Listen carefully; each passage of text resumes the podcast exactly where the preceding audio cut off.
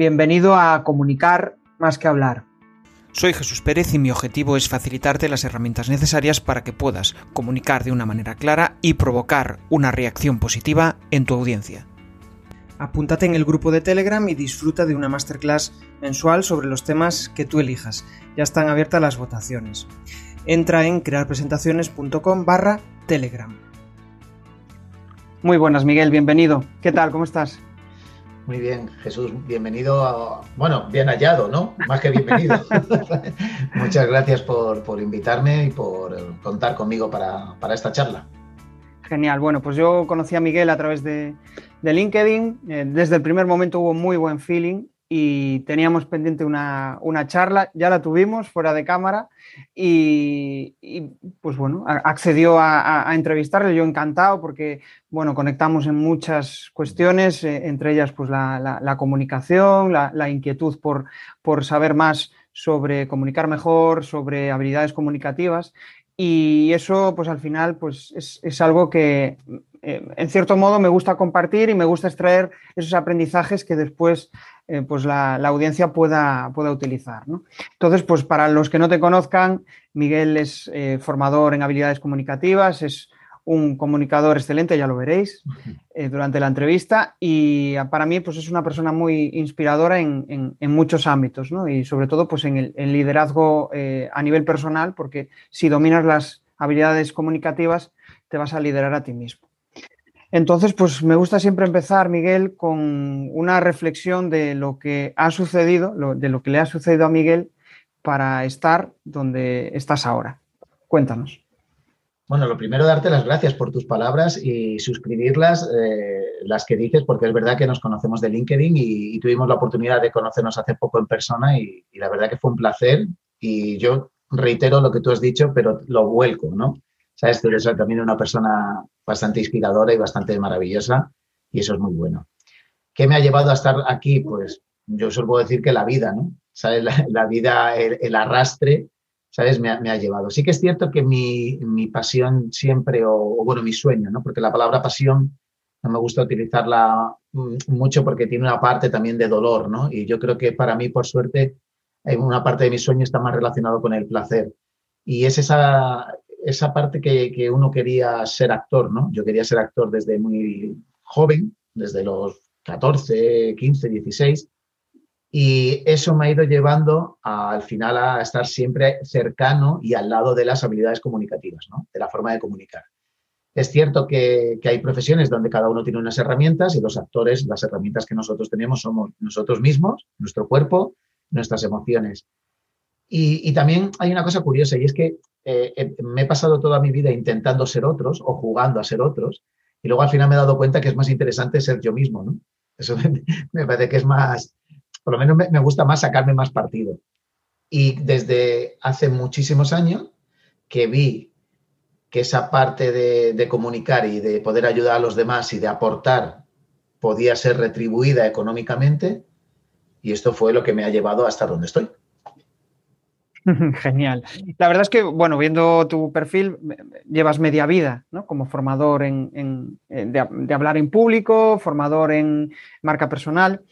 Y mm, esto me hace pensar en el aspecto de, hubo unos inicios, ¿no? Hubo unos inicios en donde em, entiendo que em, como emprendedor que eres, pues habría muchas ideas y habría que aterrizarlas, ¿no? Y llevarlas a, a, a monetizarlas, ¿no? Porque al final cuando una idea eh, simplemente es una pasión, pues no es una distracción, pero no hay monetización. Entonces, ¿cómo conseguiste? Eh, lo primero, si tenías muchas ideas o, lo tenías claro, la idea que ibas a desarrollar y cómo la conseguiste convertir en un negocio. Pues ideas tenía muchas, pero yo creo que como todos. O sea, es esta cosa que, que pensamos que podemos hacer de todo, ¿no? Entonces, pues eh, sí que es verdad que he trabajado mucho en el régimen general, he trabajado para otros eh, y monté mi propio proyecto personal hace tiempo y eh, una empresa la materialicé y la formé en el 2007 y mi marca personal desde hace pocos años en adelante. Entonces, sí que es verdad que, que las ideas, como veníamos hablando, pues oye, pueden ser muchas y uno va tocando y va diciendo, y al final te van gustando. O sea, es cierto que, he hecho muchas cosas que me van gustando, Lo que ocurre que se junta una parte que con lo que tú decías, ¿no? De, de media vida en la formación. Yo empecé en el 2001 eh, formando o haciendo educación en valores a través del arte, ¿sabes? Sobre todo para niños y con una fundación que es la Yehudi Menuhin, que trabajaba mucho junto al Ministerio de Educación en entornos donde había mucha familia desestructuradas, entornos desfavorecidos y demás.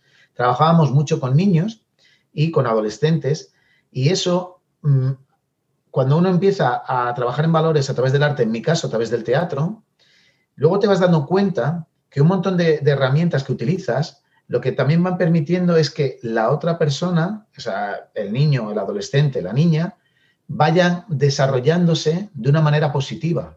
Su desarrollo personal es más positivo. Y eso me hizo pensar que al final mis conocimientos y mi desarrollo les podía ayudar a los demás, les podía aportar algo, ¿no? Entonces todo esto fue hasta el año 2007, porque entro a trabajar en, en una administración pública y bueno, vemos junto a dos amigos que fueron socios, eh, veo la oportunidad de, o vemos la oportunidad de montar una empresa para desarrollar esto, ¿no? Que era una escuela de animación, pero, siempre, ya digo, ha estado todo muy ligado a cómo podemos aportar a los demás, o en mi caso, ¿no? Particular. He dado clases de todo, o sea, digo, de teatro y de comunicación a todos los sectores, desde niños, lo único que no he trabajado es infantil, pero desde niños hasta universidad, adultos, eh, grupos informales, personas con enfermedad mental. O sea, he trabajado con, multitud de, grupos. Y al final te das cuenta que todo eso que aporta un beneficio al otro, tienes la inmensa suerte de que te remuneran por ello. Entonces, claro, aquí se juntan las dos cosas. Cuando uno vive en este sistema en el que vivimos, pues si algo te, te gusta hacer y encima te pagan por ello, si no lo haces es que estás un poco equivocado, ¿no? Es curioso, ¿no? Cómo consigues entrelazar todas estas cuestiones, ¿no? Porque me parece súper complejo poder educar a, personas que, bueno, pues que tienen algún tipo de minusvalía. Y eh, eh, viendo tu, actividad, ¿no? O sea, lo que tú haces en tu día a día, pues veo que colaboras con diferentes universidades, incluso en la radio. ¿Cómo compatibilizas eh, cuestiones tan diferentes en tu día a día? Mm, bueno, yo creo que lo que es diferente, Jesús, es el medio pero el contenido está muy relacionado, ¿sabes? Y esto, esto lo aprendí cuando yo estudiaba arte dramático, en mi época, y bueno, y ahora sigue siendo, ¿no? También, eh, muchos de los actores o actrices que estábamos estudiando eh, buscábamos trabajo, ¿no? A lo mejor para pagarte las clases o para poder vivir, y mucha gente se metía a camareros, que oye, que es una gran profesión y además es un es como un gran baúl del que puedes sacar un montón de cosas para la profesión de actor, ¿no? Y, yo decía, a ver, no, a lo mejor es más lógico que si nos gusta el teatro, el cine y demás, ¿por qué no nos buscamos un trabajo que esté relacionado con ello? Acomodador, limpiador, ¿sabes? En cines, en teatros y demás. De, esa manera, oye, pues estás cerca de la profesión, lo puedes ver y demás, ¿no? Y no cogerte cosas que a lo mejor estén alejadas. Con esto te digo lo mismo, o sea, es verdad, colaboro en radio, eh, doy clases en alguna universidad. Lo que ocurre que siempre es sobre pivotamos sobre lo mismo, ¿no? Que es la comunicación y las habilidades comunicativas. También es cierto que por otros conocimientos, pues a veces metes cosas de mentoría, de coaching, ¿sabes? De, de, habilidades blandas, ¿sabes? De liderazgo, pero sí que es verdad que está todo muy relacionado con el desarrollo personal y lo que cambian a veces son las herramientas. Unas veces utilizo herramientas de mentoring, otras veces elijo o utilizo herramientas de coaching, otras veces de teatro, otras veces de comunicación pura. ¿Y cómo las compatibilizo? Pues mm, como puedo, ¿no? O sea, quiero decir que, me, amoldo a, los horarios que, se van imponiendo y, los priorizo sobre otras cosas. ¿Sabes? En ocasiones, pues, son colaboraciones remuneradas, en otras ocasiones no lo son. Lo que es interesante es si el proyecto en sí te va a aportar algo a ti. ¿A qué te refieres con eso? ¿Qué, significa que te aporte algo para ti? Claro, porque cuando tú eh, te metes en un proyecto, yo, o a mí, eh, en mi caso personal, lo que más me apetece es que ese proyecto también me enriquezca. O sea, haya un intercambio. No es solo una cuestión de, de hago un trabajo por un dinero, que en ocasiones es así, sino que me apetece siempre y cuando pueda, elijo los clientes con los que me apetece trabajar o elijo los medios con los que quiero colaborar o elijo dónde quiero estar. A veces puedo hacerlo y en otras ocasiones no puedo hacerlo. Pero sí me apetece mucho que ese proyecto me aporte algo. Siempre he sido muy malo eh, eh, en, el tema de las rutinas. Eh, y entonces, y eso también me pasó con el, con, el teatro y me ha pasado y demás, ¿no? El hecho de tener que hacer una obra la misma durante mucho tiempo, a mí personalmente, me, suponía un conflicto ¿no? para conmigo mismo. Sí que es cierto que cada vez que haces la obra, pues el, público es distinto, por tanto la obra es distinta. También es cierto, o por lo menos yo lo notaba en mi caso, que las cosas que son muy rutinarias para mí me, hacen perder el interés. Y entiendo que el desarrollo profesional y la comunicación no es algo que, que te quite el interés, ¿no? Em, porque es algo que cambia cada día, ¿no? Y ahí me gustaría preguntarte, porque soy, soy muy curioso y me gustaría saber cómo han cambiado nuestras necesidades o las necesidades en general de las personas en, temas de desarrollo personal y en habilidades comunicativas. ¿Cómo, ha cambiado esto en, los últimos años? O si no ha cambiado, pues perfecto. Decías que, eso no es rutinario y es cierto, no es rutinario porque al final cada persona es un mundo en sí misma y tiene unas necesidades que pueden partir de una problemática que sí que es común, pero que el desarrollo y el histórico de cada persona, las creencias y demás son distintas, ¿no? a, la medida que cada uno es distinto. En cuanto a si hemos cambiado, sí, yo creo que las necesidades han cambiado, Jesús, porque ahora estamos más expuestos. No sé si es más positivo o más negativo. Me voy a quedar con que es diferente o distinto. Antiguamente no teníamos esta exposición mediática y, constante ¿no? en redes sociales, en medios de comunicación. Y ahora parece que lo único que nos puede sostener es esta exposición continua y continuada. Con lo cual yo no estoy muy de acuerdo, ¿no? Creo que, que el boca a oreja sigue funcionando, creo que uno puede estar en los medios o en las redes que, realmente vayan consigo mismo y que le aporten y él pueda aportar. Estoy viendo que hay una como una ansia de todo el mundo, sobre todo los que son o intentan ser profesionales de algún tipo de, producto ¿no? que puedan vender o compartir, y que quieren estar en todas las redes, Jesús. Y, yo lo veo, ¿no? Veo que gente que está en LinkedIn, en Twitter, en Facebook, en Instagram, en, TikTok, en LinkedIn, en Clubhouse, en todas, ¿sabes? Y, uno tiene que entender que a lo mejor hay redes que no son para ti o no son para tu producto. Y cuando uno se da cuenta de esas cosas, se relaja y empieza a comunicar de otra manera. Porque si no, muchas veces para intentar llegar a todos los sitios, o comunicamos igual en todas las redes, que ya sabemos todos que no es lo ideal ni lo conveniente, o si no, vamos a matacaballo, ¿sabes? Creando ahí lo mismo, sin, sin cuidar ni a quién, eh, a, la gente que te puede ver, ¿no? Por eso sí que creo que ha cambiado. Cierto, sí, o sea, yo tengo la misma percepción. Me pareció interesante esa reflexión que dabas, ¿no? De que, bueno, en realidad las habilidades comunicativas están cambiando quizás hacia, hacia el online, ¿no? no tanto en el presencial. Y coincido contigo en el aspecto de que em, es muy diferente el público objetivo de LinkedIn que el público objetivo de Instagram. ¿no? Y, puede, puede, que te funcione bien, igual los, dos, los mismos contenidos, si la audiencia al final es, eh, ¿cómo decirlo? Igual, pues en LinkedIn puede ser un contenido más profesional y en Instagram un, más personal, ¿no? Pero la forma de hacerlo es diferente. Y al final lo que tú dices, te, te saturas, ¿no? Te saturas porque si intentas estar en todo a la vez, eh, tienes que ir lentamente y pillando el, el, ritmo. La verdad es que me parece interesante ese aspecto porque a veces nos olvidamos de comunicar desde nosotros mismos y al final se nota. Y bueno, yo estoy en ese aprendizaje de momento. O sea, para mí es fundamental, pero cuesta mucho exponerse, cuesta mucho eh, mostrarte, ¿no? Y, hay que ir sacando mucha capa de encima para conseguirlo. y en todo este proceso, sí, dime, Miguel. Mira, eh, eh, hace muy poco una conversación con Ángel María Herrera, una, persona a la que admiro y que ha sido mentor mía, o sea, mentor mío, perdón. Él hablaba de una cosa parecida y yo decía una frase que al final tenemos que empezar a mirarnos más dentro, pero más hacia nuestro corazón y a qué podemos nosotros aportar y no tanto al ombligo para mostrar.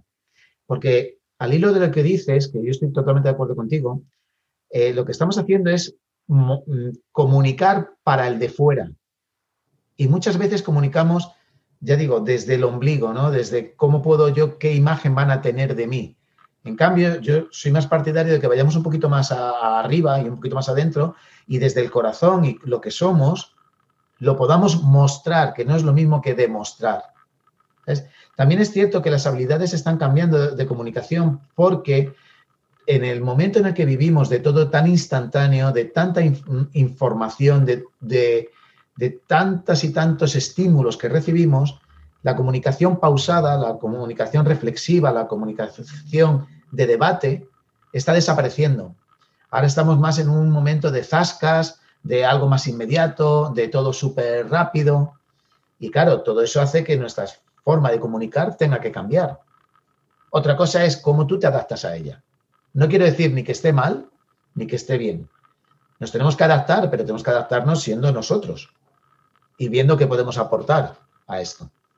Claro, yo creo que ahí la, clave es, pues eso, si te sientes cómodo, ¿no? Con, ese proceso, porque al final, si no te sientes cómodo, en algún momento va a saltar la, alarma, tanto de tu público objetivo como, como tuya. Hablas de mostrar y demostrar, ¿no? Me pareció interesante eso. ¿Cómo, ¿Cómo podrías ponernos un ejemplo gráfico de, de la diferencia, ¿no? Un ejemplo que hayas visto en tu día a día, algo, algo en ese estilo. Mira, veo mucho cuando trabajo con, clientes o con alumnos, eh, veo mucho que intentan demostrarme lo profesionales que son. Intentan demostrar lo que saben. Y yo siempre les digo y les sugiero que no me demuestren algo que yo ya doy por hecho. Si tú eres un consultor de tal empresa, como, me, ha pasado, ¿no? O directores generales de grandes empresas, yo ya doy por hecho que estás ahí por una profesionalidad. No hace falta que me lo demuestres, ¿no? Con, con, demostrarme, mira cómo he hecho mi trabajo, ¿sabes? todas las medallas que tienes. Yo, siempre sugiero que muéstrame los aprendizajes que te han dejado esa medalla o muéstrame lo que tu experiencia me puede aportar a mí.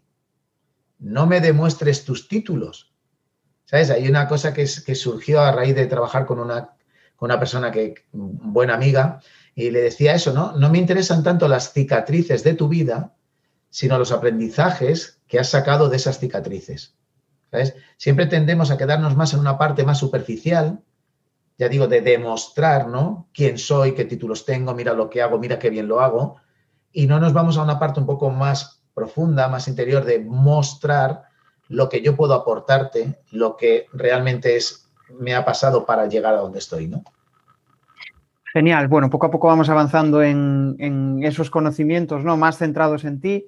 Y, me gustaría saber, eh, pues, en qué cuestiones le gusta formarse a Miguel en el día a día. ¿Qué es lo que a ti te motiva, ¿no? Entiendo que va relacionado con, comunicación, pero bueno, si hay algo que, te formas y, bueno, y al final también te aporta, ¿no? Pues me gustaría saber.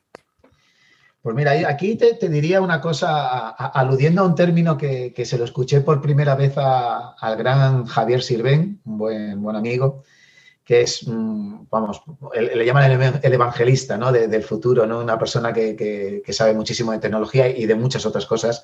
Habla de un término que es polímata. Y la polimatía, que es eh, como las ganas de saber, ¿no? de conocer muchas cosas distintas, ¿eh? A mí me, representa. Y porque soy, como tú decías antes, la palabra curioso, ¿no? Soy muy curioso y me gustan muchas cosas de, distintas índoles.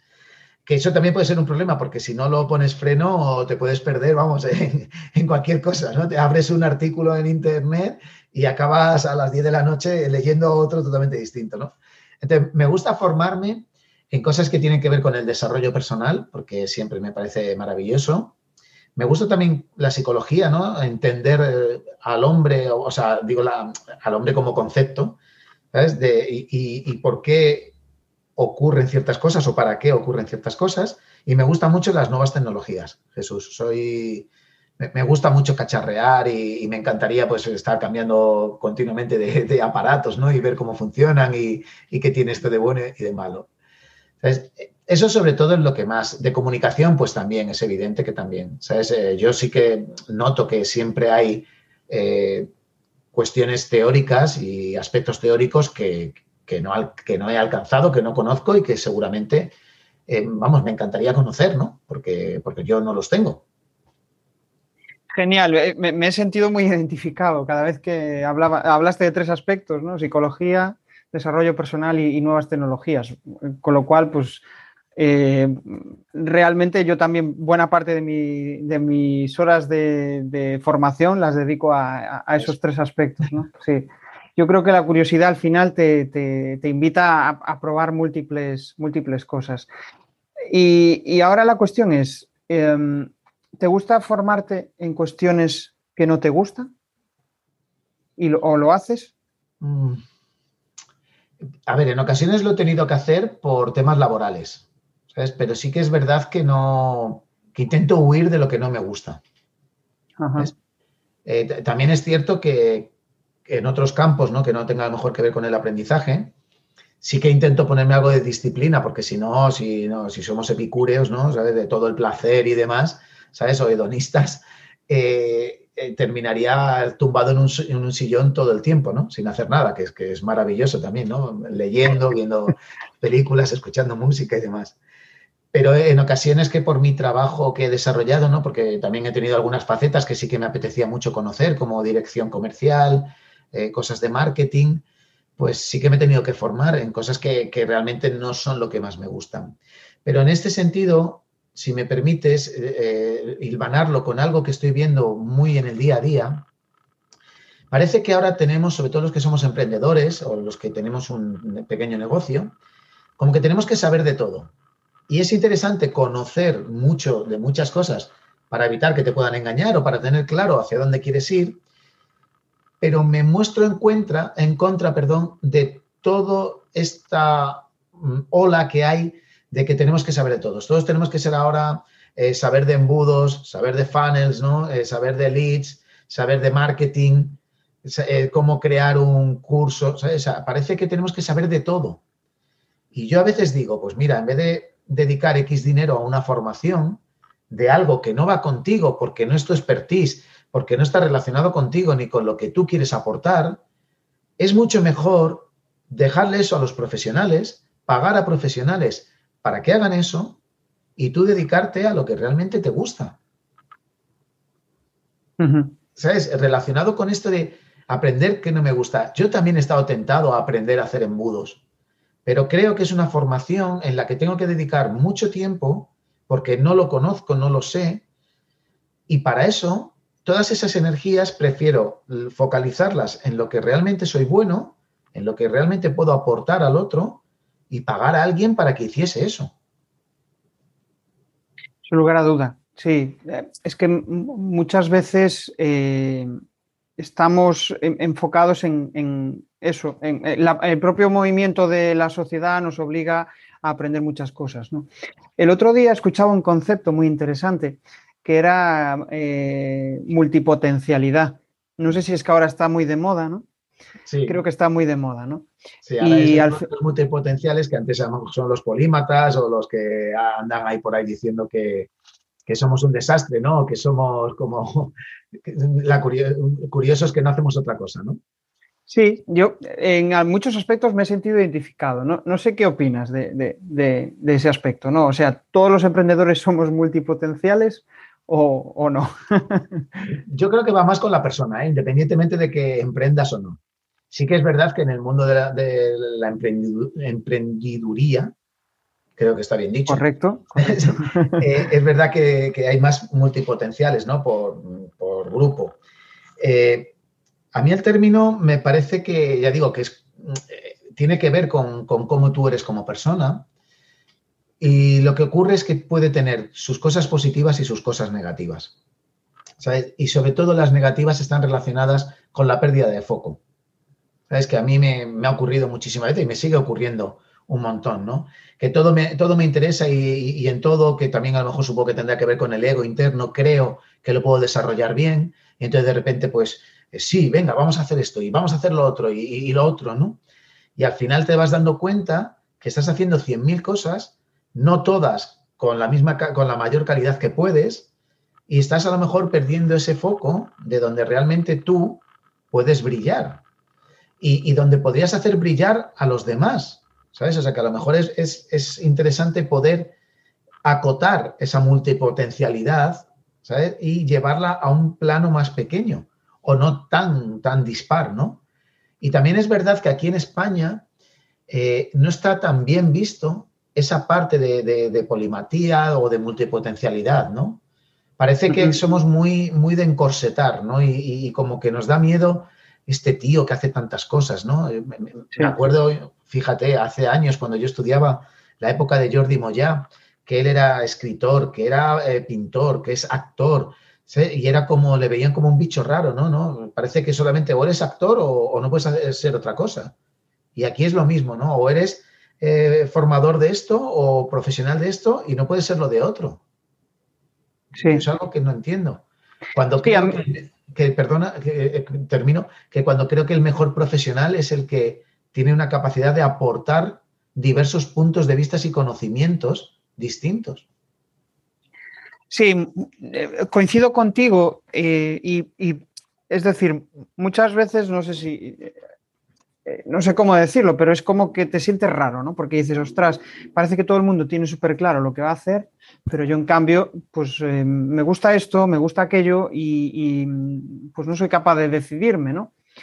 Y, y es, parece como que muestras incoherencia, ¿no? Si, si, has, si has empezado tu carrera, has estudiado finanzas y no acabas de director financiero, em, eres totalmente incoherente, ¿no? Y, resulta que igual has llegado a, trabajar en ese sector y no te, pues no, te sientes identificado con el tipo de personas y das un cambio, ¿no? Pues eh, a mí me parece totalmente normal. Lo que pasa es que, bueno, quizá por la sociedad nos, nos eh, hay, instaurada esa idea, para mí, irracional, de, si empiezas en algo tienes que acabar en, eso. Eh, también es, es, una consecuencia histórica, ¿no? O sea, en España es un, país donde durante muchísimos años tu éxito o tu aspiración era tener un trabajo estable en el que estar toda tu vida y vivir cerca de él. Y, hmm. en, otros países del mundo, y se me viene a la mente, ¿no? sobre todo Estados Unidos, eso no ocurre. Y entonces aquí a nivel histórico, pues claro, parece que alguien que no lleva toda la vida en un mismo trabajo, como que, uy, este alguna tara tiene que tener, algo tiene que tener que, uy, no aguanta en los sitios, le echan. No, a lo mejor lo utiliza para aprender y se va a otro y utiliza para aprender, para aportar lo que tiene y a lo mejor ya no tiene más que aportar y se va a otro. Y como tú muy bien dices, la vida también va evolucionando. Y a lo mejor a los 18 me gustan las finanzas y a los 31 me gusta un campo totalmente distinto. Pero aquí parece que se penaliza y es, a mí me da un poco de pena que eso ocurra. Sí, sí, es, cierto. Pero e, en ese aspecto, al final, yo creo que la, cuestión fundamental, eh, y vuelvo siempre a los inicios, ¿no? Es si realmente percibes eso, eh, si tienes esa sensación, yo creo que eh, debes de perseguir lo, que a ti te gusta y no buscar esa coherencia constante que a veces yo creo que es una incoherencia, ¿no? Tratar de ser coherentes eh, constantemente, pues como humanos que somos, somos imperfectos y, yo creo que ahí es donde entra la, cuestión. Em, me gustaría dar un pequeño salto y, avanzar un poco sobre y acercarnos más a los aspectos comunicativos que, tú dominas. Y, me gustaría saber cómo, cómo, consigues inspirar, porque entiendo que en tu trabajo, en tu día a día, pues trabajas con clientes y con alumnos. ¿no?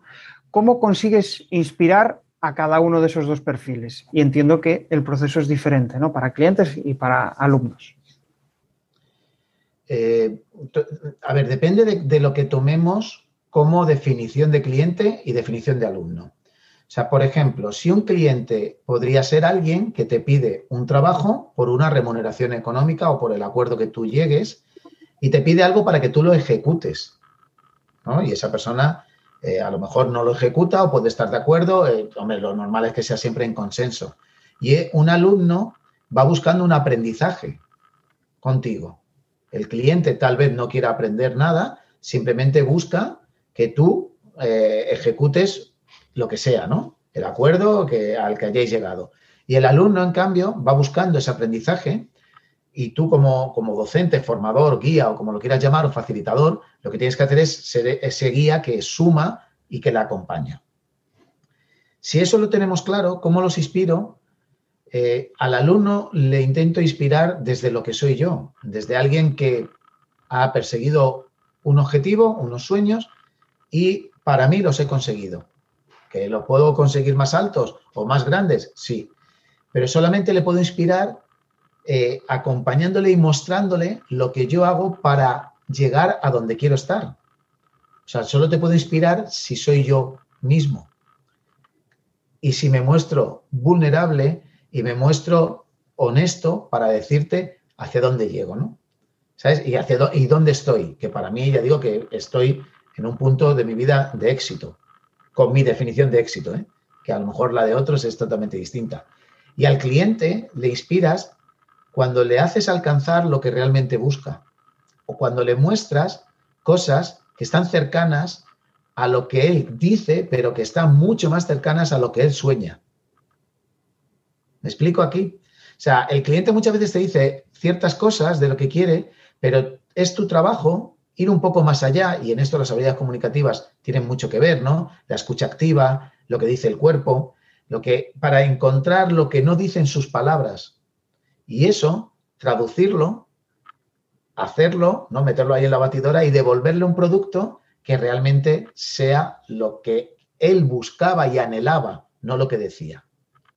Eh, escuchándote, ¿no? Em, em, me hace recordar eh, una conversación que escuché el otro día sobre vulnerabilidad.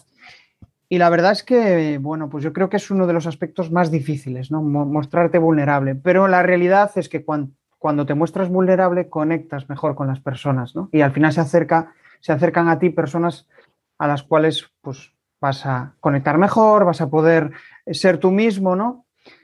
Y, y ahí me surge una pregunta. ¿Qué riesgos tiene mostrarse vulnerable, si los tiene? Pues es muy buena pregunta. No sé, Jesús, si tiene riesgos o no. Para mí es absolutamente innegociable. O sea, yo personalmente me muestro como soy, o sea, con esa vulnerabilidad. El trabajo personal que tengo hecho tal vez me permita que esa vulnerabilidad pueda ser menos dañada que a lo mejor otros que no lo tienen hecho. Pero no lo sé, ¿eh? no lo sé. Lo que sí que tengo muy claro es que yo cuando le pido a alguien que sea honesto y que sea y que comunique desde su interior y desde lo que realmente es, yo también necesito ser así. Es un quid pro quo. Yo soy eh, vulnerable si te pido que seas tú vulnerable, ¿no? hay mucho miedo, parece que, no podemos tener errores, parece que no podemos tener fracasos, parece que no podemos eh, mostrar eh, por dónde nos pueden hacer daño. Yo creo que sí que lo puedes hacer. Lo interesante es crear un clima donde sepas que al otro le das unas armas para que te pueda dañar, pero sabes que no las va a utilizar. En la misma medida que yo tengo las armas de mis alumnos o de mis clientes, y no las voy a utilizar para dañarles. Porque creo en ese tipo de, comunicación y me parece que es la única manera que tenemos de avanzar. La gente está muy harta de, los robots, de las cosas impostadas. Se ve mucho el plumero. Es verdad que, hay también unas formas de, me vienen a la mente formas de venta y demás que, que, son eficaces y que tienen que ver con precisamente todo lo contrario, ¿no? Con crear un personaje, llevarlo adelante y vender. Pero a mí me parece que tienen un recorrido más corto. ¿Sabes? En la relación cliente-alumno eh, o cliente-facilitador o, lo que sea, yo para mí el, recorrido siempre va a ser más corto. sí, yo, cierto, sí. Yo creo que esto es como la publicidad y, y hacer contenido orgánico. ¿no? La publicidad, pues probablemente tenga un efecto más inmediato y llegues más, igual no te conocen, pero a base de billetera eh, te acaban conociendo y te acaban comprando, pero lo probable es que después no repitan, ¿no? Porque, bueno, ha sido algo de, uff, em, pues venga, lo voy a comprar, porque por pesado. Y lo, lo, compras y después la realidad es que no tienes recurrencia, ¿no? Entonces de poco te sirve. Pero en cambio, cuando empiezas a hacer tu contenido, em, vas pausado, vas conectando con la audiencia que mejor, con la audiencia que mejor se siente identificada contigo y, paso a paso al final eh, como que generas una relación más duradera, ¿no? Es, un poco la... y porque a mí como ser humano me gusta trabajar o comprar a la gente con la que me puedo sentir identificada. Entonces, a personas que, no tienen ningún... Eh, eh, ninguna vulnerabilidad, que no tienen ningún fracaso, ninguna debilidad, es difícil eh, poder acabar de, creérsela en toda su justa medida. ¿Sabes? Porque yo necesito ver enfrente de mí a un ser humano y saber que también le ocurren cosas, sobre todo cuando estás trabajando en desarrollo personal, saber que, que esa persona ha conseguido llegar a un sitio y tiene miedos igual que tú, tiene carencias igual que tú, pero las ha trabajado. Entonces yo me puedo identificar con ello. Ajá. Genial. Eh, me gustaría dar un salto hacia las presentaciones, hacia cómo nos comunicamos a través de ellas y para empezar, pues quizá lo fundamental es saber cómo es tu forma de comunicar, ¿no? ¿Cómo consideras que tú comunicas y conectas con la gente? Eh, ¿cómo, a ver, es que yo solo sé comunicar desde lo que soy yo. Que que no hay que confundirlo con que parezca que no hay un trabajo detrás o que esto es como una seta que nace y de repente ¡pop! ¿no? Ah, me viene mi estilo comunicativo. No. Hay un gran trabajo detrás, de muchos años, de, eh, siete años en concreto como, como, de trabajo de arte dramático y en bastantes años después como docente y también como conferenciante o comunicador o mm, persona one to -one, lo que quieras. Al final sí que me he dado cuenta que lo único que puedo comunicar es lo que yo tengo.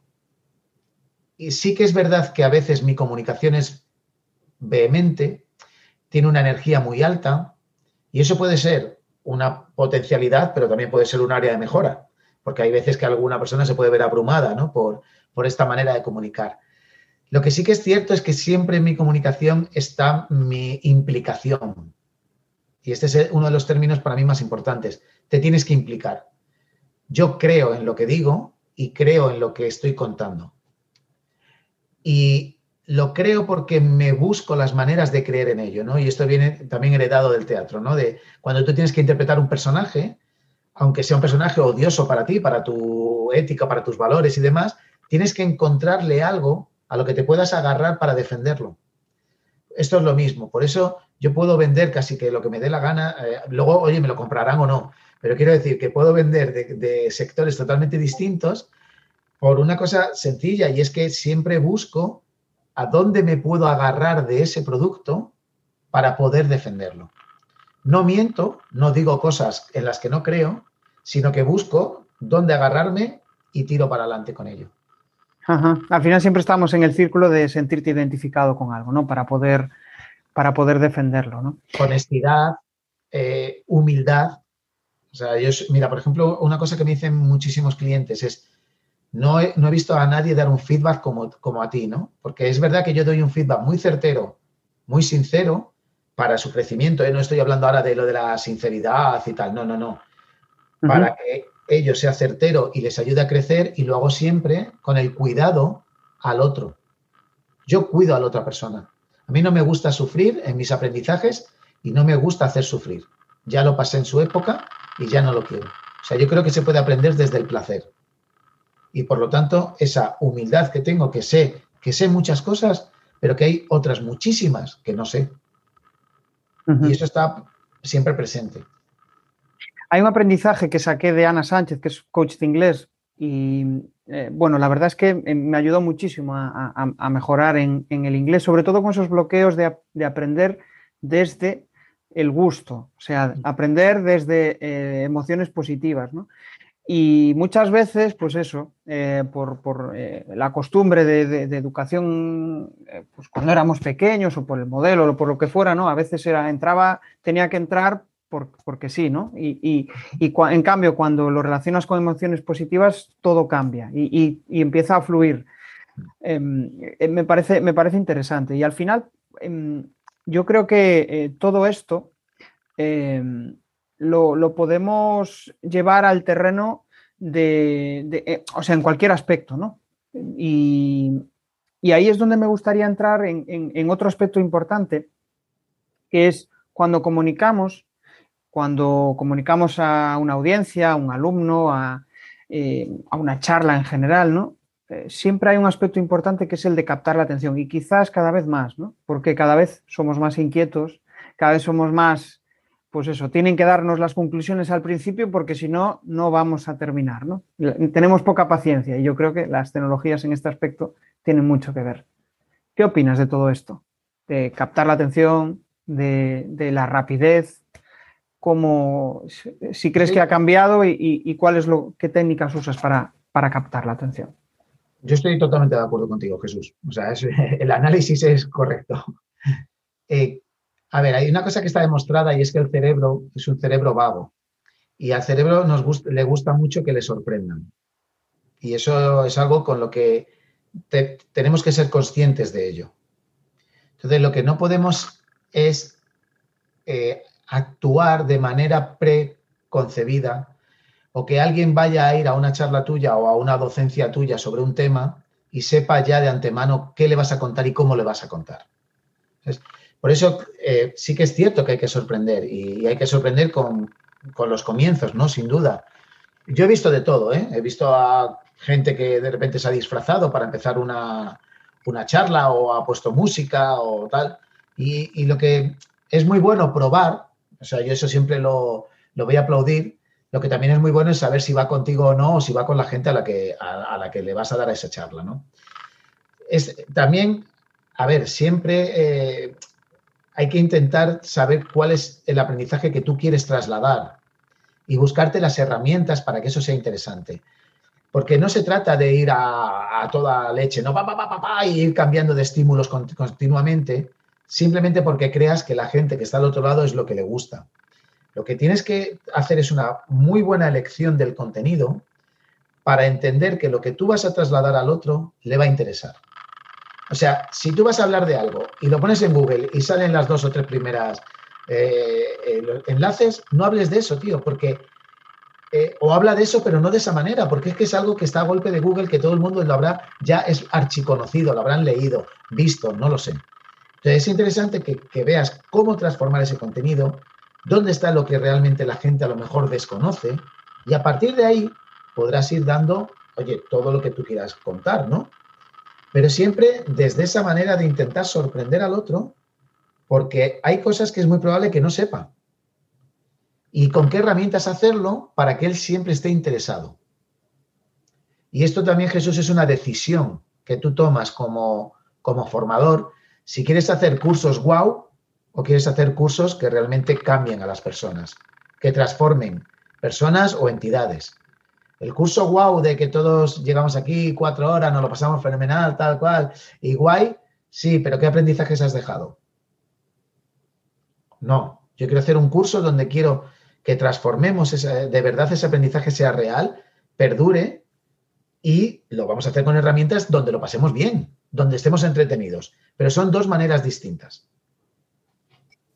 Sí, de hecho el otro día hice una formación ¿no? de Virtual Training y al final pues cambia muchísimo ¿no? el aspecto de eh, que sea más dinámico, más entretenido, pero siempre relacionado con el objetivo de la formación, ¿no? Porque si realmente estás haciendo dinámicas, pero simplemente dinámicas para, em, para charlar, si realmente no tiene un objetivo. Si es pues una gincana, ¿sabes? Si es una gincana, pues vete al parque de atracciones, ¿no?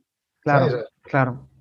Y al final, pues esto me hace pensar en, y me hace em, entrar en, otro aspecto, ¿no? Hablar de, una formación, hablar del contenido, de captar la atención, me lleva a pensar en cómo tú eh, haces pues una formación, ¿no? ¿Cómo es el proceso? Ese proceso en el cual, pues, eh, algo simple, Miguel, simplemente piensa en cuatro o cinco pasos que tú das para, desde que piensas el contenido, eh, lo plasmas en una presentación o no, depende de lo que busques, y finalmente pues llegas a dar esa, esa charla, esa formación. ¿Cuáles serían los pasos que tú das en todo ese proceso? Si hablamos de una charla donde lo que hacemos es presentar nosotros un contenido, yo lo que siempre intento hacer es tener muy claro de qué quiero hablar, ¿no? Eh, eso es importante. Y sobre todo, ¿para qué quiero contar las cosas? Y recalco el término ¿para qué? Y eso está muy relacionado con el coaching. Muchas veces lo encaramos desde el por qué y no desde el para qué. El por qué nos suele llevar a unas, mm, a unas respuestas mucho más cortas, más automáticas y que están muy relacionadas con el pasado, con la creencia. Y el para qué, en cambio, nos lleva a un desarrollo mucho más largo y que tiene que ver con el futuro. ¿Sabes? No es lo mismo por qué te levantas todas las mañanas, pues me levanto porque tengo que trabajar o porque tengo que ganar dinero, ¿no? Que esa sería la respuesta. Y en cambio, ¿para qué te levantas todas las mañanas? Te invita a algo más, ¿no? Oye, pues para poder desarrollar mi trabajo, para poder ser feliz, para poder conseguir los medios para traer a casa, ¿sabes? No, son dos términos que nos sitúan en dos cosas distintas. Uno tiene que ver más con la creación, el para qué. Entonces, cuando yo me pongo frente a un folio, porque yo tengo la tendencia de ponerme un folio en blanco, solo escribir, porque también está demostrado que el aprendizaje es mayor, porque el cerebro, cuando uno escribe, eh, desarrolla mejor. Y no hago como mucha gente he visto que lo primero que hace es sentarse frente al PowerPoint y empezar a poner imágenes y tal. No. Yo primero desarrollo la, idea, veo para qué quiero contarla y cuando tengo ya esa estructura, si, voy acompañado de un PowerPoint, de un Prezi o lo que sea, me pregunto cada slide lo mismo, ¿para qué la pongo? ¿Qué aporta al otro? Y creo que esos son casi que los pasos primarios, ¿no? Veo desde dónde puedo partir, qué voy a contar, me hago una estructura y veo si la acompaño o no con cosas de, eh, ya digo, de software o no. Una vez que eso está definido, lo que hago es trabajar mucho ese texto. O sea, quiero decir, no, hablo de memoria, ¿eh? no, no, se trata de memorizar tu texto. Si lo quieres memorizar está bien, pero memorízalo para luego desmemorizarlo. Yo soy más partidario de jugar con el texto.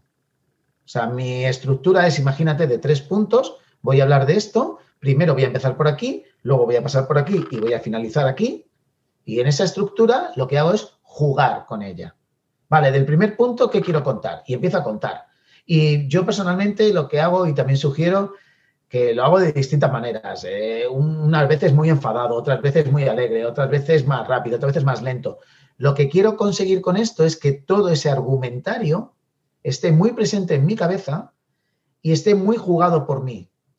Porque eso me va a permitir improvisar, coger cosas de ese argumentario en el momento que quiera evolucionar con el público.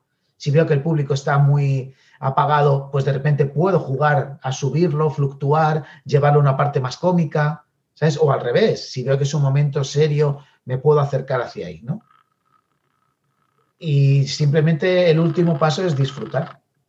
Disfrutar, pero para eso hay que haberlo practicado mucho. Esos serían como los grandes cuatro pasos si voy a hacer una charla. Ajá. Y antes, antes de dar esa charla, em, ¿Cuánto tiempo, cómo haces ese proceso de práctica para que te salga realmente natural en, la fecha de la, presentación? Mm, depende de las charlas, mm, pero yo te diría que un mínimo de 15 días sería lo ideal, ¿sabes? Para empezar a crearla, ¿eh? Para empezar a crearla. Si ya la tienes creada, porque ya la hayas hecho, porque ya tengas todo eh, mm, dominado, yo sí que sugiero que dos o tres días antes empieces a jugar con el texto. ¿Sabes? Y empieces ya a tener toda la soltura y te encuentres cómodo con lo que vas a decir. Que sea tuyo, que esté integrado. ¿Vale? No nos pongamos técnicos. Volvemos a lo de antes, no es demostrar, es mostrar. No me pongo técnico, no me pongo exquisito, sino que practico con el texto que, que voy a hablar o con el tema, diría más bien con el tema. Y en estas prácticas tú mismo te vas a dar cuenta que te salen frases que te suenan muy bien y dices, madre mía, qué buena esta. Entonces esa sí que la podemos anclar.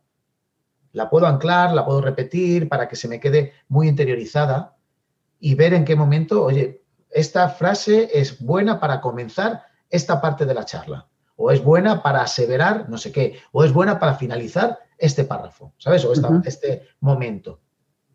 Pero claro, eso solo te sale cuando tú estás practicando y te estás divirtiendo con el texto. Y cuando digo divertirse, no me refiero a que te estés riendo. Y esto es una cosa que el humor, hay que tenerlo claro, no, es tan importante que tú seas gracioso, sino que tu contenido lo sea. Que hay mucha gente que veo que se lanza enseguida y voy un chiste y tal. Es que a lo mejor el chiste no va contigo o no va con tu público.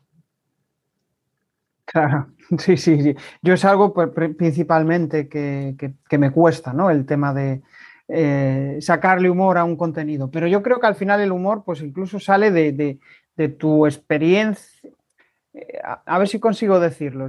sale de tu forma de ser. Y muchas veces, pues siendo irónico, pues ya puedes tener un, sentido del humor, ¿no? Cuando es muy forzado, complicado. Esto me hace pensar en eh, lo que me has dicho, me hace pensar en, todo ese proceso. Entiendo que habrá un vaivén de emociones, ¿no? Desde que empiezas hasta que finalizas, que llega la euforia. ¿Qué, qué vaivén de emociones, sensaciones van pasando por todo ese proceso?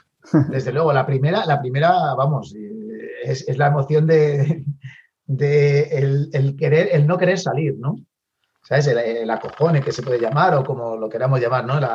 el malestar, ¿sabes? General de la taquicardia, los sudores, eh, los nervios. Y es importante saber que los nervios no son, no son, no tienen por qué ser malos. El nervio que te paraliza sí es negativo, pero el nervio que te mantiene alerta ese sí es, ese es positivo, ¿no? Y luego podríamos hablar también de los dos tipos de estrés, ¿no? El eustrés y el distrés, que sería más o menos lo mismo, ¿no? Hay uno que es positivo porque te mantiene alerta y hay otro que es negativo porque te paraliza. Entonces, sí es importante que sepas que cuando te vas a exponer, pues es normal que, te vengan los, los, nervios, los miedos y demás. Es bueno que respires, que hagas respiraciones, que te empoderes a través del cuerpo, que ridiculices ese miedo que tienes, sobre todo y fundamental para mí, que es algo tatuable, ¿no? Y es que tú no eres el importante de la charla, sino que el importante es el otro. O sea, tu foco no está en ti, sino que está en quien te escucha. Y cuando empiezas a vivir la comunicación de esa manera, cuando empiezas a preocuparte del otro, de si realmente te estás explicando y tu mensaje vaya a llegar al otro, ahí empiezas a relajarte y la, y la comunicación empieza a cambiar. Yo siempre le digo a la gente con la que trabajo que es que no existe un hacerlo bien porque es algo que, me lo cuentan siempre. Es que yo quiero hacerlo bien, pero si es que no existe un hacerlo bien. ¿Ves? Porque a mí hay gente a la que le puedo encantar y a lo mejor al de al lado pues piensa que soy un... que no, que no valgo para esto. ¿Sabes? Entonces, como no existe, lo único que existe es la capacidad que tú tienes para transmitir ese mensaje. Y a partir de ahí, cuando ya has superado esa emoción y lo tienes claro, lo más interesante es que en el, escenario te puedas meter tanto en el otro que te empieces a olvidar de ti. Y se produce una sensación bastante extraña y es como de no sabes si es realidad o no lo que estás viviendo. Y eso está muy relacionado con que realmente estás dentro de lo que quieres contar. El cerebro sabe que estás en un escenario o que estás donde estés, ¿eh? en una junta o donde quieras. Y tiene muy claro que hay una parte también profesional y técnica que tienes que saber. ¿Dónde está el micro? Si lo llevas o no lo llevas, si está allí o no, dónde están las luces, cuál es el espacio en el que te puedes mover, qué elementos existen en el escenario y cuáles no. Y de todo eso tienes que estar pendiente. Y ahí se va produciendo un disfrute hasta que cuando terminas, que es lo que tú decías de la euforia, y luego aparece el bajón. ¿Sabes? El bajón del vacío, ¿no? De si me he entregado a tope, de repente como un vacío. Pero ese vacío es de cansancio y es también maravilloso. Y aquí quiero sugerir a la gente una cosa, Jesús, si me permites. Eh, es muy importante que cuando acabéis una presentación en público, que, que seáis generosos con vosotros mismos y que os digáis y os deis las gracias por haberlo hecho. Y os felicitéis, porque eso va a hacer que el cerebro registre esa actividad como algo positivo. Y lo que va a permitir es que tenga ganas o buenos recuerdos de para las próximas veces que la tengas que hacer, no te apoderes tanto de los miedos. Con esto no quiero decir que seas un insensato y digas, ay, ya está, está bien hecho. No. A partir de ahí evaluamos. Oye, pues mira, podía haber mejorado esto, me he equivocado en esto, mañana tengo que utilizar este tipo de herramienta y no esta. Eso es una cosa. El cómo lo he hecho. Pero es muy importante que el hacerlo sea algo que registremos como positivo y placentero. Ajá. Eliminar el castigo, eliminar el autocastigo constante eh, la verdad es que sí, la verdad es que sí, porque yo creo que, bueno, eh, nuestro cerebro piensa en la supervivencia y constantemente nos está diciendo, no, no hagas eso, que, eso da mucho miedo. Eh, bueno, pues ya llevamos un buen rato hablando y y ya nos queda muy poquito. Entonces, pues me, gustaría entrar en, una eh, cambiar de, tema ¿no? y, centrarnos en un apartado que es súper importante hoy en día, que al final, pues eh, la comunicación es clave, pero al final también cómo comunicar a través del contenido, ¿no? que yo creo que es otra, otro factor fundamental y al final, pues eh, si comunicamos lo que tú dices desde nuestra esencia, al final nuestro contenido también debe de ser un claro reflejo de lo que somos nosotros mismos. Eh, ¿Cómo crees que, por ejemplo, para redes, eh, cómo podemos conseguir que un contenido sea atractivo para, la audiencia? que, es, que es difícil, ¿no? Quiero decir, porque que es atractivo, volvemos a lo mismo, ¿no? Cuando está basado en la subjetividad y en los gustos de cada uno, pues es difícil que algo sea mm, café para todos, ¿no? Que sea bonito para todos o atractivo para todos. Lo que sí que creo que, como tú muy bien has dicho, si recoge tu esencia, siempre va a haber alguien que se identifique con ella. Eh, mira, multitud de, de clientes míos o de alumnos, como lo quieras llamar, me han me han preguntado esto, ¿cómo puedo ser yo más atractivo a los demás? Y yo siempre les digo, mira, siempre hay un comprador para un producto, siempre. Esto de que tu producto vaya a valer para los millones de, personas que hay en el mundo, pues habrá, hay pocos que sí, porque son de primera necesidad y a lo mejor es así, y aún así pueden diferir, pero siempre va a haber alguien que compre un producto, sea el que sea. Y eso es interesante si lo vives desde esa manera, ahora lo que tienes que intentar es volcar lo que tú eres en eso. Es cierto que hay ciertas normas de comunicación, dependiendo, como tú decías antes, de las redes. ¿Sabes? No podemos poner en Instagram una declaración de la ONU, porque no la va a leer nadie, ¿no? ¿Sabes? En LinkedIn tampoco en el post sí que lo podemos hacer en un artículo o sí lo podemos hacer con un PDF. Sí que nos tenemos que amoldar a ciertas normas, pero principalmente y primordialmente desde lo que somos nosotros. Porque si yo veo un reflejo honesto de quién está detrás, ese producto me va a interesar. Otros me interesarán por su belleza y a lo mejor no tienen nada detrás, ¿no? Pero si hablamos de personas y de marcas personales, tiene que haber un reflejo de lo que soy.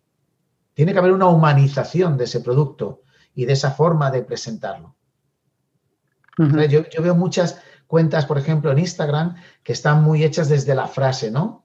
La frase de positiva o la frase que tú quieras y tal, y nunca se ve quién está detrás.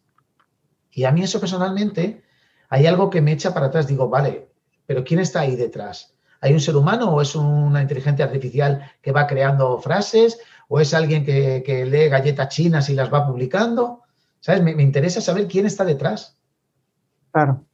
Porque me fío de las personas, de la química que me dan, Jesús. Que es por lo que compramos, ¿eh? Esto no sé si lo hablé contigo, pero las características informan, pero lo que compran y lo que venden son las emociones. Esto es así. Por eso es importante que tú muestres quién eres. Y en tu comunicación también. Justo, el, mero hecho de exponerte al final, pues eh, muestra muchas cosas de ti. Y precisamente una de las cosas que muestra, y en relación a lo que tú decías antes, es vulnerabilidad. Al final, pues eh, no todos somos excelentes comunicadores, ni todos empezamos comunicando de una forma excelente, ¿no? Entonces, cuando empiezas a comunicar, pues ya estás mostrando, pues, eh, pues igual el miedo a, exponerte, hablas despacio, hablas muy rápido, los gestos de las manos al final em, es, un aspecto importante. Y yo creo que cuanto más te expones, más conversación generas, más atracción generas, que era un poco lo relativo a, lo que decíamos, ¿no? de generar contenido atractivo. ¿Por qué esa ansiedad por generar conversación? ¿Qué nos aporta? Porque somos seres sociales, Jesús, y somos seres que necesitamos estar en sociedad. Hubo un estudio hace mucho tiempo que determinó que si tú sacas a un individuo de la sociedad y lo aíslas en contra de su voluntad, esa persona termina muriendo.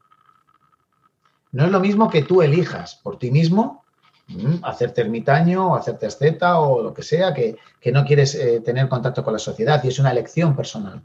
Pero si tú aíslas, porque somos, ya digo, seres sociales, vivimos en sociedad, nos desarrollamos en manada y, entonces es para nosotros necesario ese contacto continuo. Ya no voy a entrar en que luego haya mucha gente que le gusta mucho hablar por temas de ego y demás. Eso ya es otra cosa, ¿no? últimamente digo una frase que, me gusta a mí mismo y es que digo que, que la libertad de expresión también se ejerce callándote. ¿Ves? Porque es que hay mucha gente que, se cree que porque hay libertad de expresión y porque uno puede hablar y tiene la capacidad fisiológica de hablar, tiene que hablar de todo. Y no, no es necesario que uno hable de todo. Uno también se puede callar y dejar que, hablen los demás, ¿no? Pero sí que tenemos esa necesidad de, de generar. Y si te refieres a por qué hay tanto ruido ahora en las redes, yo también creo que es porque ahora todo el mundo piensa que es la única manera donde uno puede desarrollar su negocio. Entonces tiene que estar continuamente ahí, en lo que hablábamos al principio, en esa sobreexposición continua para que la gente sepa quién es y le pueda comprar, ¿no? Sí, a, ver, yo desde mi punto de vista, em, la conversación es fundamental para poder vender, ¿no? Al final, si tú publicas un contenido y ese contenido genera conversación, al final, pues es una vía de, atracción. Pero sí, esa sobreexposición, ¿no? A veces eh, ese publicar por publicar, yo pienso que genera eh, efectos contrarios, ¿no? Claro, pero ya sabes, Jesús, que, aquí, como, a ver, no podemos olvidar que las redes sociales son negocios. Y como tal, por eso tantos cambios de algoritmos, ¿no? Y entonces, claro, empiezas a escuchar, es que si no publicas eh, una vez al día en Instagram, es que te vas abajo, a la cola. Es que en LinkedIn tienes que publicar no sé cuántas veces. Es que en Twitter eh, cinco o seis veces al día. ¿Sabes? Entonces, al final de esto es de quién me hago caso y de quién no. Vuelvo a lo mismo, mira a ver qué es lo mejor para ti. Mira a ver si, si tu forma de generar negocio tiene que estar en las redes o no. A veces, a lo mejor no tiene que estar. No todos ahora debemos vender en las redes. Yo conozco marcas que no hacen publicidad en redes. Tú mira a ver qué va contigo también. Mira, yo eh, tengo alumnas eh, y alumnos que están desarrollando su marca personal y que están cambiando de vida y cambiando de, en lo que estaban trabajando para pasarse a otro trabajo. Y hay que ir respetando esos tiempos porque si no te quemas. Si yo te digo, es que tienes que publicar todos los días tal, tal, tal, tal, tal, tal, y no va contigo, sé que eso nunca va a ser un éxito. Ahora bien, focalizarnos en cómo generar negocio, independientemente de si es en redes o no, es otra cosa. Y cuando lo tengo claro y lo tengo identificado, lo que tengo que hacer es trabajar para ello. Y las redes pueden ser una herramienta, pero también tengo que adecuar las redes a mí. No tengo mm. yo que adecuarme sí o sí a las redes.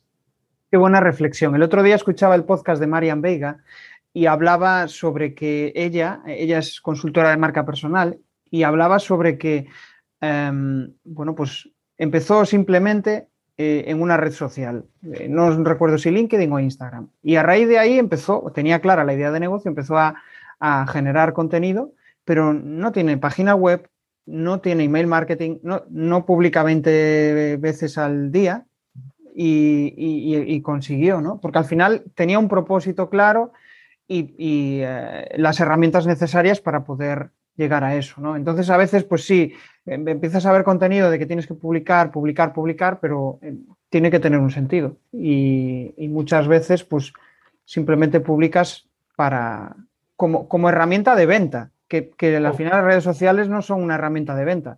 Claro, o publicas porque tienes que hacerlo. Justo, o publicas porque tienes que hacerlo, sí, por obligación. y aquí, mira, voy a tirar de esta vulnerabilidad que hablábamos antes. Te comparto mi caso, Jesús. Yo estaba en las cuatro grandes, porque yo cuando llegué a las redes, pues eran las cuatro que estaban, ¿no? Que eran Facebook, bueno, había más, quiero decir, pero eran las cuatro grandes, ¿no? Facebook, mm. Twitter, LinkedIn e Instagram. Eh, Twitter es una red en la que nunca he estado muy presente y en la que creo que ya no voy a estar. Porque sí que es verdad que es una red que se ha convertido en, un montón ahí de, haters, ¿no? y demás, y que el que no tiene comunidad ya es muy difícil que la consiga. En Facebook es verdad que también se ha quedado para la gente de una edad para arriba, aunque es muy buena para hacer comunidades. Y ahí mm, no la trabajo mucho. La que más trabajo es LinkedIn, eh, porque ya digo, va más con mi persona, va más conmigo. Y, oye, y me ha salido trabajo de ahí. ¿eh? Yo he tenido clientes que me han salido de LinkedIn. O sea que, que funciona, LinkedIn funciona y que es una red profesional muy potente y muy buena. Y en Instagram estoy empezando en ella y, tengo todavía mis dudas. Hay cosas que me gustan, pero hay cosas que no sé si van conmigo. Por ejemplo, mucha gente me ha hablado de TikTok.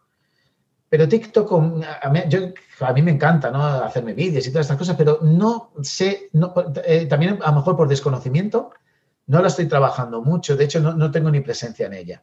Me lo pensaré, pero a lo mejor no va conmigo. Y Clubhouse, del cual también me han invitado, pues tampoco he entrado ahora porque, vuelvo a lo mismo, creo que va a ser una imposición que me va a alejar de mi foco. No sé si el día de mañana estaré, no lo sé. Pero a día de hoy creo que no. ¿Eh? Pero claro, no puedo centrar mi negocio 100% en quien me vea en LinkedIn o quien me vea en Instagram.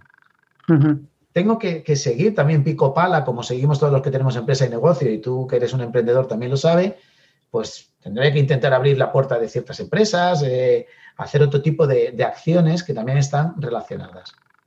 Pero hay que irse olvidando de la obligatoriedad. Tienes que estar en las redes sí o sí. Y si estás, tienes que estar de esta manera. Bueno, yo a veces he pasado épocas en las que no he publicado nada y épocas en las que he podido ser un poco más, eh, más, mm, continuo, más continuo. ¿no? Constante, sí. Constante, gracias. Gracias, Jesús. Sí. Eh, em, la verdad, ¿cómo decir realmente? La, cuestión eh, de, LinkedIn, ¿no? De, cómo conectas, yo creo que quizá es más fácil generar contenido en LinkedIn porque es un contenido profesional, ¿no? Y si eres una persona que te cuesta exponerte, pues es como separar esa parte profesional de la parte personal. Pero en otras redes, como, como bien dices, Twitter, ¿no? Eh, o, incluso social, eh, el social audio que ahora está tan de moda con TikTok, eh, perdón, sí, con, con, Clubhouse. y ahora Twitter va, bueno, ya lanzó Twitter Spaces, ¿no? Y he, estado en Twitter Spaces y mucha gente comentaba el, el, desencanto que tenían con Clubhouse, ¿no? Como que absorbe mucho y al final pues acababan simplemente adictos a esa, a esa red social. Y es curioso como TikTok también se está abriendo y el otro día escuchaba a Miguel Antúnez, eh, que eh, eh, trabaja con Excel, está publicando píldoras en, TikTok. Y me parece curioso, ¿no? Que hasta, qué punto puede merecer la pena. Y a, él le, atraía tráfico a YouTube. Entonces, al final, pues cada uno tiene su, para qué, ¿no? Que es la, importancia. si le encuentras ese para qué. Exacto. Y eso, eso es tal vez lo que se, a mí se me ha olvidado decir antes y creo que es importante, es que todo parte de una estrategia, Jesús. Y eso es lo fundamental. Y la gente, eh, como en el desarrollo personal y como en el cambio de hábitos, puede ser de dentro a fuera o de fuera a dentro. A mí me parece más interesante el de dentro a fuera porque es más perdurable y, para mí es más profundo. Pero también puedes cambiar un hábito de fuera a dentro. ¿eh? En esto es lo mismo. Tú empiezas a publicar porque crees que tienes que estar en las redes. Y entonces vas publicando y vas publicando y de repente te das cuenta que publicas sin ton ni son o que publicas sin una estrategia establecida. Lo más interesante para desarrollar tu marca personal o tu negocio es tener claro cuál es tu estrategia. Esto que dices de Miguel de Antúnez, ¿no? que yo también le conozco en Twitter, eh, él tiene esa estrategia ¿no? de, de hago contenido en TikTok para qué? Para que me llegue a YouTube o para que me llegue a quien sea o a mi landing page o lo que sea. Pero tengo una estrategia. Y nosotros cuando trabajamos marca personal de gente, siempre le decimos, ¿qué quieres contar? Y vamos a, identificar cómo lo vamos a contar. ¿Y por qué vamos a publicar este tipo de contenidos ahora y este ah, después? ¿Y por qué ahora va una frase y mañana va un PDF y pasaba un vídeo? Hay una estrategia detrás. No es publicar por publicar. Eso es lo que te va a intentar. Yo creo que eso te va a servir para que optimices tus redes. Pero evidentemente también te digo una cosa, ¿eh? que a quien le, lo haga como lo esté haciendo y le esté dando resultados, pues que continúe. Es que yo creo que, al final los resultados son los que te acompañan. Si esto, esto, es una frase muy manida, ¿no? De si haces siempre lo mismo, pues vas a obtener lo mismo, ¿no? Correcto. Entonces, si, tú estás obteniendo lo mismo, evalúa qué estás haciendo y a partir de ahí, pues modifica si tienes que modificar o no. Oye, dos preguntas y finalizamos. Y muy breves. De hecho, em, bueno, me pica la curiosidad que hablabas antes de herramientas digitales. ¿Cuáles son las herramientas eh, que te facilitan la vida en tu día a día, a nivel de landings o a nivel de mailing o redes en productividad? ¿cuáles son esas herramientas que, dices tú, sin ellas no puedo vivir? puedo estar, ¿no? Pues mira, no tengo muchas y ahí, y ahí peco, ¿eh? peco de ignorancia y por eso te admiro también, también a ti, ¿no? Por el uso que haces tan, tan maravilloso de ellas, de esas herramientas. Eh, a ver, yo evidentemente no puedo vivir sin, móvil o sin tablet, es, evidente, ¿no? Eh, también me gusta mucho OneDrive. Antes trabajaba con Dropbox, pero ahora estoy con OneDrive que me da un tera y es que me parece que es, es brutal, ¿no? Poder tenerlo ahí todo. ¿Ves? Me gustan mucho las tablets que llevan pen, ¿no? Para poder trabajar con ellas o, ¿sabes? En este caso. Y sobre todo para mi campo específico en el desarrollo de formaciones, es cierto que hay mucha gente que, ha cometido el error de traerse las, formaciones offline al online, ¿no? En el mismo formato. Creen que con encender una cámara y hablar ya está. Entonces, si hay herramientas que me gustan mucho, como puede ser, y que, y que no domino, ¿eh? y que quiero dominar, me gusta mucho, a ver, Teams, me, gusta Zoom, Meet no me gusta tanto porque come muchos recursos, pero bueno, oye, también trabajo eh, con Adobe, con Cisco, es que he trabajado con casi todas. Eh, me gusta mucho OBS, me llama mucho la atención, ese programa gratuito que, puede hacer tantas y tantas cosas. Me llama también StreamYard, que es una solución, también una herramienta que me gusta. Y una que conocí hace mucho tiempo y que no la he bicheado y que el otro día tú también me recordaste, que es MMHHMM, ¿no? Sí, um, sí. ¿no? ¿No? recuerdo cómo se llama. Y ese tipo de, cosas, de Metimeter, ¿no? Mentimeter, eh, Kahoot, eh, eh, son cosas, herramientas que creo que nos pueden venir bien para hacer que estas formaciones puedan ser realmente interesantes, ¿no? Lo que decías antes de, cómo, de cómo sorprender al que está al otro lado, ¿no? No vale eso ya de enciendo la cámara y doy mi, chapa o mi discurso ahí durante dos horas y la gente va a estar ahí, ¡guau! No. Eh, el hecho de, de, estar frente a una pantalla también cansa cansa más que está en el, offline y por lo tanto hay herramientas que son muy buenas. Yo os veo a ti o, veo a Juanda de, de, legendario y digo, pero que esa gente cómo hace estas cosas, ¿sabes? De repente sacan ahí el iPad y lo tienen en la pantalla y dibujan y lo borran y es como una cosa, ¿sabes? Bestial, ¿no? Y eso me, parece muy interesante y me, apetece mucho investigar en, ese, en esas herramientas. La verdad es que sí, Juanda es un crack, es un crack y aparte tiene la gran eh, capacidad de saber comunicarlo y de una forma sencilla, ¿no? Se acerca a la mayoría de la gente, no lo hace de una forma técnica. Yo creo que eso es una gran eh, virtud. Última pregunta y finalizamos, Miguel. Y aquí, pues eso, lo que a ti te salga. Em, me gustaría que te pusieras en la mente de cuando tú empezabas, ¿no? Y que pienses en un profesional, una persona que está eh, trabajando físicamente, pero se quiere volcar en el online, ¿no? Y puede ser un profesional, un formador, y, tiene la intención de empezar a generar contenido y además de eso, pues trasladar sus cursos al online. ¿Qué primer paso le recomendarías? Y, no, no, tanto desde la experiencia online, sino desde tu experiencia como formador, ¿no? Eh, eh, como, como, persona que, trabaja en, ese, en el ámbito de la comunicación. Lo primero que le diría es que, que dé el paso, que lo haga. o sea, esa parte de, mm, esa frase de mejor hecho que perfecto es, vamos, brutal. Y me parece que es una gran palanca. O sea, uno tiene que hacer. Es interesante que sepas que lo que vas a hacer sea interesante y le aporte valor a los demás. ¿Ok? Y sobre todo también que invierta su dinero, su tiempo o el acuerdo al que llegue con mentores con mentores o con gente profesional que le pueda ayudar o aportar valor. Gente como tú, por ejemplo, para sintetización de contenidos, para presentaciones de calidad, que pueda trabajar contigo y que pueda ver cómo se hace ese proceso o que pueda acceder a ti y ver cómo se hace. O mentores a nivel de mindset, ¿no? Esto que está tan ahora de moda esa palabra, ¿sabes? De, de cambio de pensamiento. Personas que le puedan indicar cómo puede desarrollar su camino. Y digo su camino. Yo siempre lo digo, yo lo que busco es tu estilo comunicativo, tu estilo como comunicador. No busco en ti el estilo de cualquiera. No. Yo busco el tuyo, para que tú estés cada día más a gusto contigo mismo y puedas desarrollarte más y puedas ser cada día más brillante. Entonces, lo que yo sí le diría es, Mm, si no tienes dinero, oye, busca como la fórmula. Hay gente que acepta trueques, hay gente que acepta eh, otro tipos de acuerdos, ¿no? Entonces, ¿qué puedes tú aportar? No siempre tenemos que valorar y ver, es que no tengo un duro, no sé cómo empezar, cómo llegar. No, ponte en contacto, sigue a, los que sean referentes, síguelos en las redes o en lo que publican o en los libros que tienen o en los vídeos que hacen. Sígueles, empápate y nunca tengas miedo a llamar a su puerta. Nunca tengas miedo. Es que tal persona es inalcanzable.